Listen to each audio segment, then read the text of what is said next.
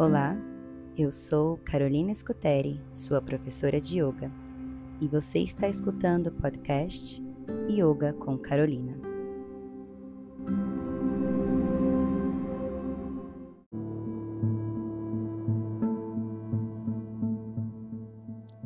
Leitura do livro Mulheres que Correm com os Lobos, de Clarissa Pincola Estes. Capítulo 3 Farejando os Fatos O resgate da intuição como iniciação. Leitura do conto A Boneca no Bolso Vassalissa a Sabida. A intuição é o tesouro da psique da mulher.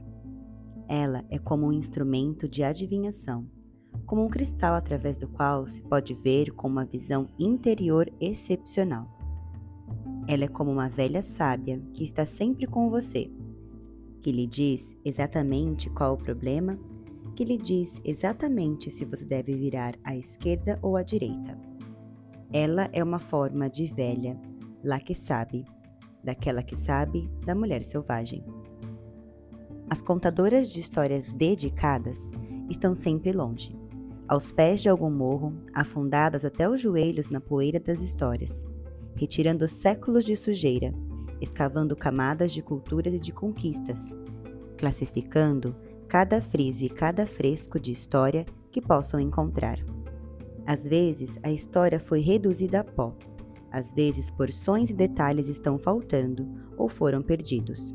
Com frequência, a forma está intacta, mas o espírito está destruído. Mesmo assim, toda escavação traz em si a esperança de se encontrar uma história inteira intacta. A história que se segue é exatamente um incrível tesouro desses. O antigo conto russo de Vassalissa é a história praticamente intacta da iniciação de uma mulher. Ele trata da percepção de que a maioria das coisas não é o que parece. Como mulheres, recorremos à nossa intuição e aos nossos instintos para farejar tudo Usamos nossos sentidos para espremer a verdade das coisas, para extrair o alimento das ideias, para ver o que há para ser visto, para conhecer o que há para ser conhecido, para ver as guardiãs do fogo criativo e para ter uma compreensão íntima dos ciclos de vida, morte e vida de toda a natureza. Assim é uma mulher iniciada. A história de Vassalissa é contada na Rússia, na Romênia, na Iugoslávia, na Polônia e em todos os países bálticos. Ela às vezes é intitulada A Boneca, às vezes Wassilissa, a Sabida. Encontramos indícios de suas raízes arquétipas até pelo menos o tempo dos cultos das antigas deusas cavalo, que antecederam a cultura grega clássica. É um conto que traz um mapeamento psíquico antiquíssimo acerca da indução no mundo subterrâneo do selvagem Deus Fêmea. Ele fala de como infundir nas mulheres o poder instintivo básico da mulher selvagem, a intuição. Essa história me foi passada por tia Caté. Ela começa com um dos mais antigos truques conhecidos dos contadores de histórias. Era uma vez e não era uma vez.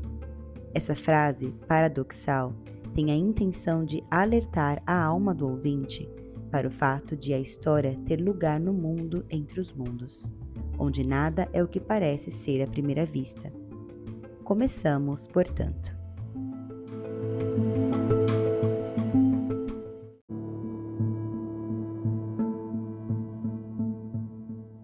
Vassalissa era uma vez, e não era uma vez, uma jovem mãe que jazia no seu leito de morte, com o rosto pálido como as rosas brancas de cera na sacristia da igreja dali de perto.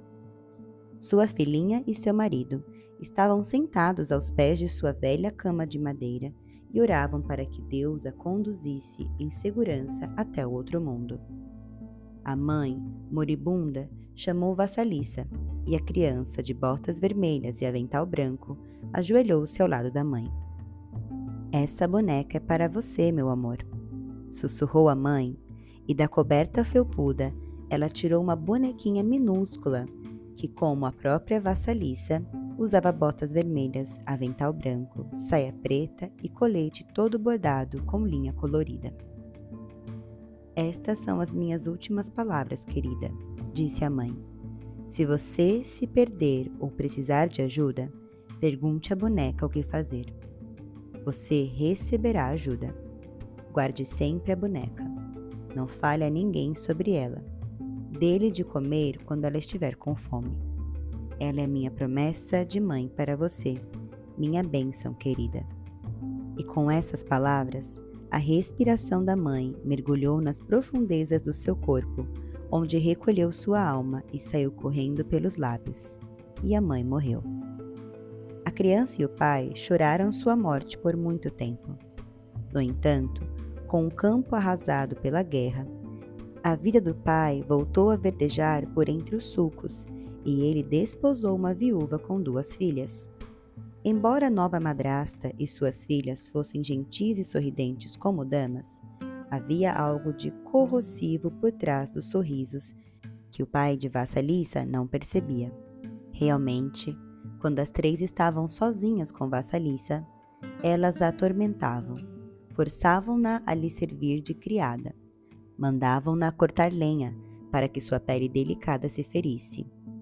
Elas a detestavam porque Vassalissa tinha uma doçura que não parecia deste mundo. Ela era também muito bonita. Seus seios eram fartos, enquanto os delas definhavam de maldade. Ela era solícita e não se queixava, enquanto a madrasta e as duas filhas eram entre si mesmas como ratos no monte de lixo à noite. Um dia, a madrasta e suas filhas simplesmente não conseguiam mais aguentar Vassalissa. Vamos combinar de deixar o fogo se apagar e então vamos mandar Vassalissa entrar na floresta para ir pedir fogo para nossa lareira a Baba Yaga, a bruxa. E quando ela chegar até Baba Yaga, bem, a velha irá matá-la e comê-la. As três bateram palmas e guincharam como animais que vieram na escuridão. Por isso, naquela noite, quando Vassalissa voltou para casa depois de catar lenha, a casa estava completamente às escuras. Ela ficou muito preocupada e falou com a madrasta: O que aconteceu? Como vamos fazer para cozinhar? O que vamos fazer para iluminar as trevas? Sua imbecil, reclamou a madrasta. É claro que não temos fogo. E não posso sair para o bosque devido à minha idade. Minhas filhas não podem ir porque têm medo. Você é a única que tem condições de sair floresta dentro para encontrar Baba Yaga e conseguir dela uma brasa para acender nosso fogo de novo. Ora, está bem, respondeu Vasalissa inocente. É o que vou fazer. E foi mesmo. A floresta ia ficando cada vez mais escura e os gravetos estavam sob seus pés, deixando-a assustada. Ela enfiou a mão bem dentro do bolso do avental e ali estava a boneca que a mãe, ao morrer, havia lhe dado. Só de tocar essa boneca já me sinto melhor, disse Vassalissa, acariciando a boneca no bolso. A cada bifurcação da estrada, Vassalissa enfiava a mão no bolso e consultava a boneca. Bem, eu devo ir para a esquerda ou para a direita? A boneca respondia sim, não, para esse lado ou para aquele lado. E Vassalissa dava à boneca um pouco de pão enquanto ia caminhando, seguindo o que sentia estar emanando da boneca. De repente, um homem de branco num cavalo branco passou galopando e o dia nasceu. Mais adiante, um homem de vermelho passou montado num cavalo vermelho e o sol apareceu. Vassalissa caminhou e caminhou, e bem na hora em que estava chegando ao casebre de Baba Yaga, um cavaleiro vestido de negro passou trotando e entrou direto no casebre. Imediatamente fez-se noite.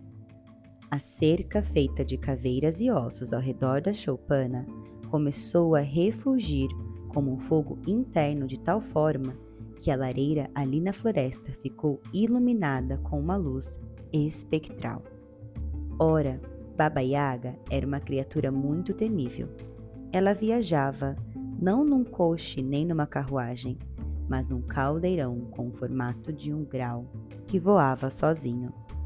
Ela remava esse veículo como um remo que parecia um pilão, e o tempo todo varria o rastro por onde passava com uma vassoura feita do cabelo de alguém morto há muito tempo. E o caldeirão veio voando pelo céu, com o próprio cabelo sebento de baba e água na esteira. Seu queixo comprido era curvado para cima e seu longo nariz era curvado para baixo de modo que os dois se encontravam a meio caminho. Baba Yaga tinha um ínfimo cavanhaque branco e verrugas na pele adquiridas de seus contatos com sapos. Suas unhas manchadas de marrom eram grossas e estriadas como telhados, e tão compridas e recurvas que ela não conseguia fechar a mão. Ainda mais entranha era a casa de Baba Yaga. Ela ficava em cima de enormes pernas de galinha, amarelas e escamosas, e andava de um lado para o outro sozinha. Ela às vezes girava e girava como uma bailarina em transe. As cavilhas nas portas e janelas eram feitas de dedos humanos, das mãos e dos pés, e a tranca da porta da frente era um focinho com muitos dentes pontiagudos. Vassalissa consultou sua boneca. É essa casa que procuramos? E a boneca, ao seu modo, respondeu: É, é essa a que procuramos. E antes que ela pudesse dar mais um passo, Baba Yaga, no seu caldeirão, desceu sobre Vassalissa aos gritos: O que você quer? Vovó, vim apanhar fogo, respondeu a menina, estremecendo. Está frio na minha casa. O meu pessoal vai morrer. Preciso de fogo. Ah, sei, retrucou Babaiágua, rabugenta. Conheço você e o seu pessoal. Bem, criança inútil, você deixou o fogo se apagar, o que é muita imprudência. Além do mais, o que a fez pensar que eu lhe daria a chama? Porque eu estou pedindo, respondeu rápido Vassalissa, depois de consultar a boneca. Você tem sorte, resmungou Babaiágua. Essa é a resposta certa. E Vassalissa se sentiu com muita sorte por ter acertado a resposta. Baba Yaga, porém, ameaçou. Não há a menor possibilidade de eu lhe dar o fogo antes de você fazer algum trabalho para mim.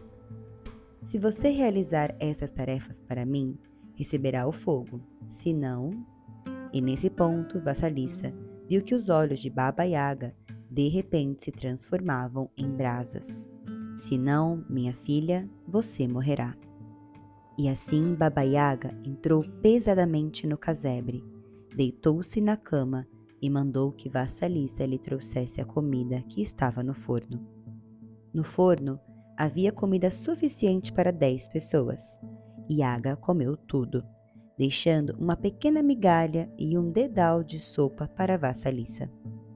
Lave minha roupa, varra a casa e o quintal, prepare minha comida. Separe o milho mofado do milho bom e certifique-se de que tudo está em ordem. Volto mais tarde para inspecionar seu trabalho. Se tudo não estiver pronto, você será meu banquete. Com isso, a baba e água partiu voando no seu caldeirão, com o nariz lhe servindo de biruta e o cabelo de vela. E anoiteceu novamente.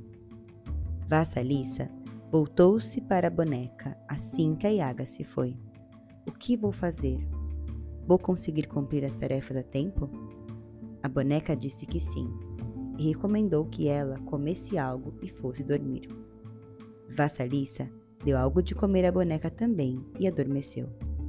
Pela manhã, a boneca havia feito todo o trabalho e só faltava preparar a refeição.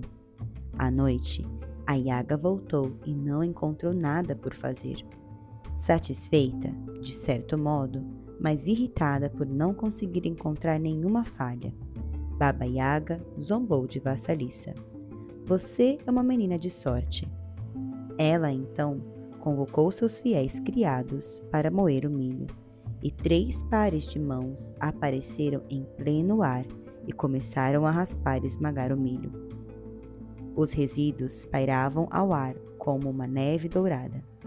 Finalmente o serviço terminou e Baba Yaga se sentou para comer.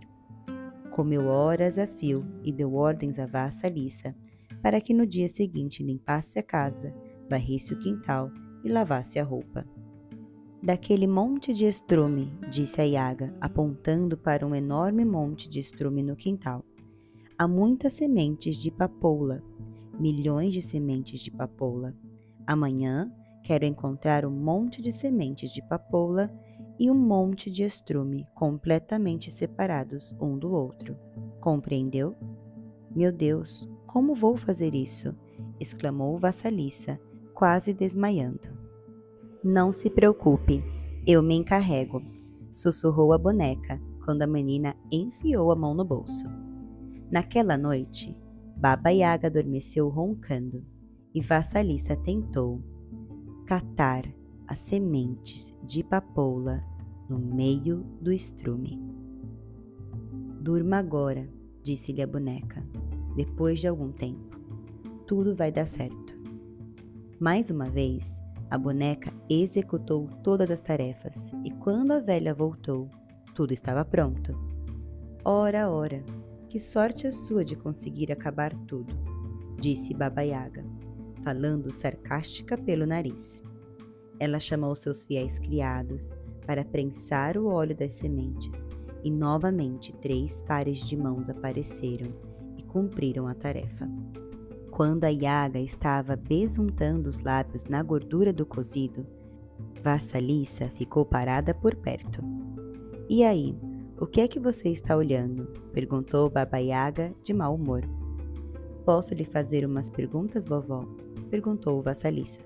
Pergunte, ordenou a Yaga. Mas lembre-se, saber demais envelhece as pessoas antes do tempo. Vassalissa Perguntou quem era o homem de branco no cavalo branco. Ah, respondeu a Iágua com carinho.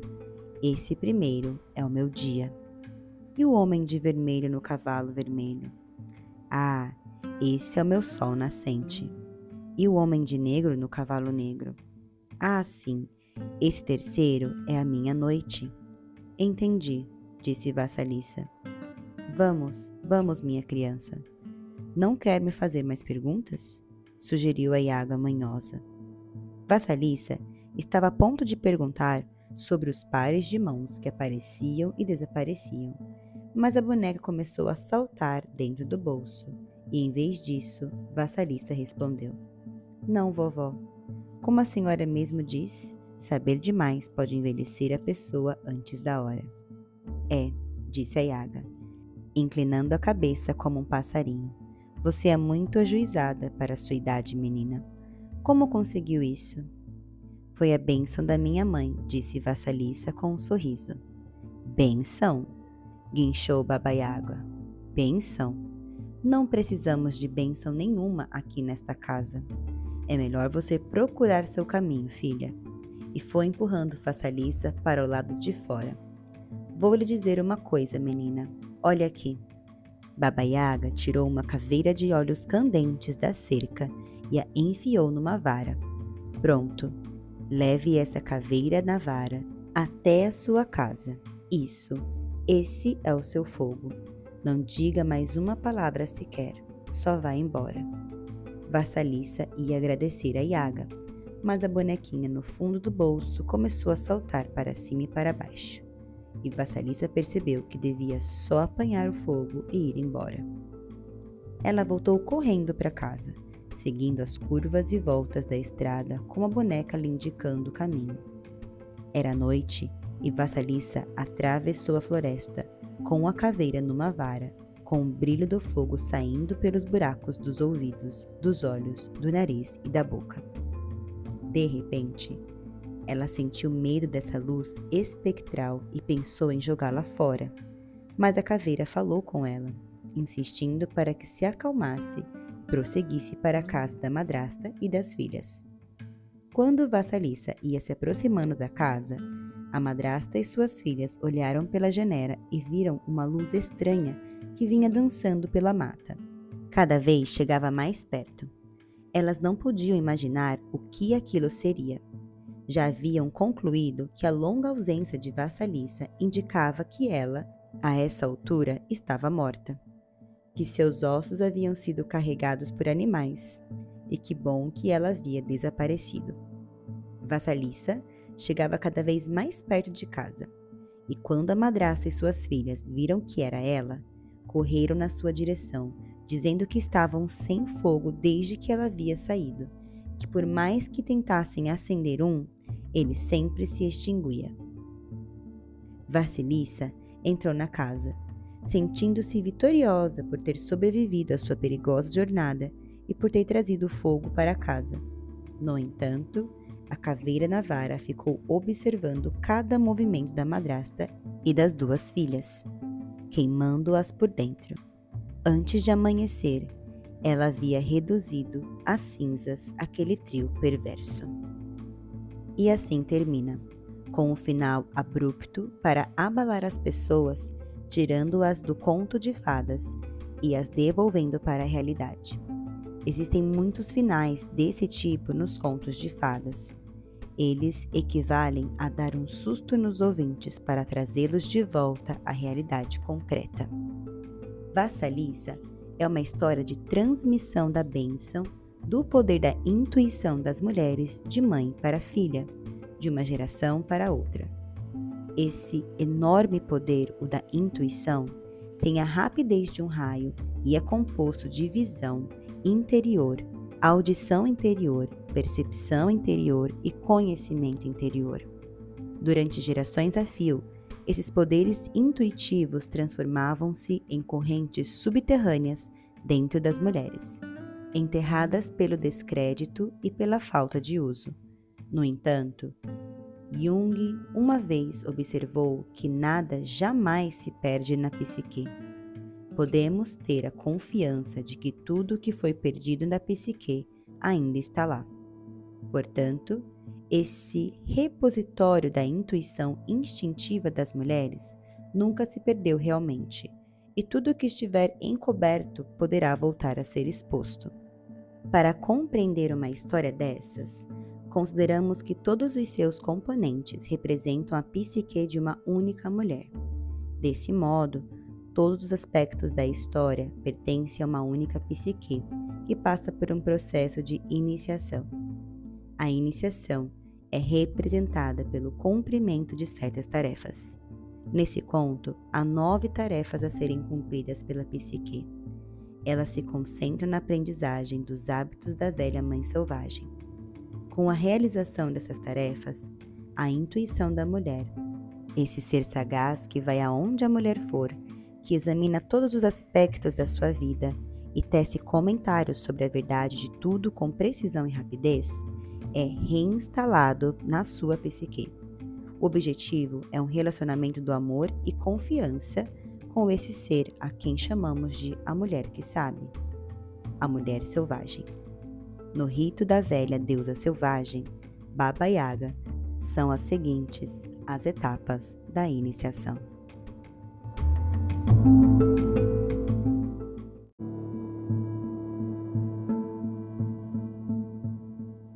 Nos próximos episódios, iremos ler juntos sobre as nove tarefas relacionadas ao conto de Vassalissa.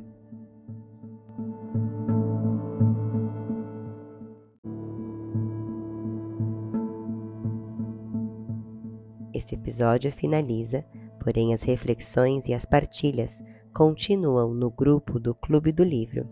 Você pode participar gratuitamente apenas clicando no link que está na descrição deste episódio. Eu sou Carolina Scuteri, sua professora de yoga e hoje sua mentora do Clube do Livro. Me encontre também as minhas redes sociais, no Instagram em arroba yoga com Carolina underline, ou no YouTube Yoga com Carolina e siga este podcast para continuar acompanhando as próximas leituras do livro Mulheres que Correm com os Lobos. Obrigada por partilhar a sua energia comigo. Namastê!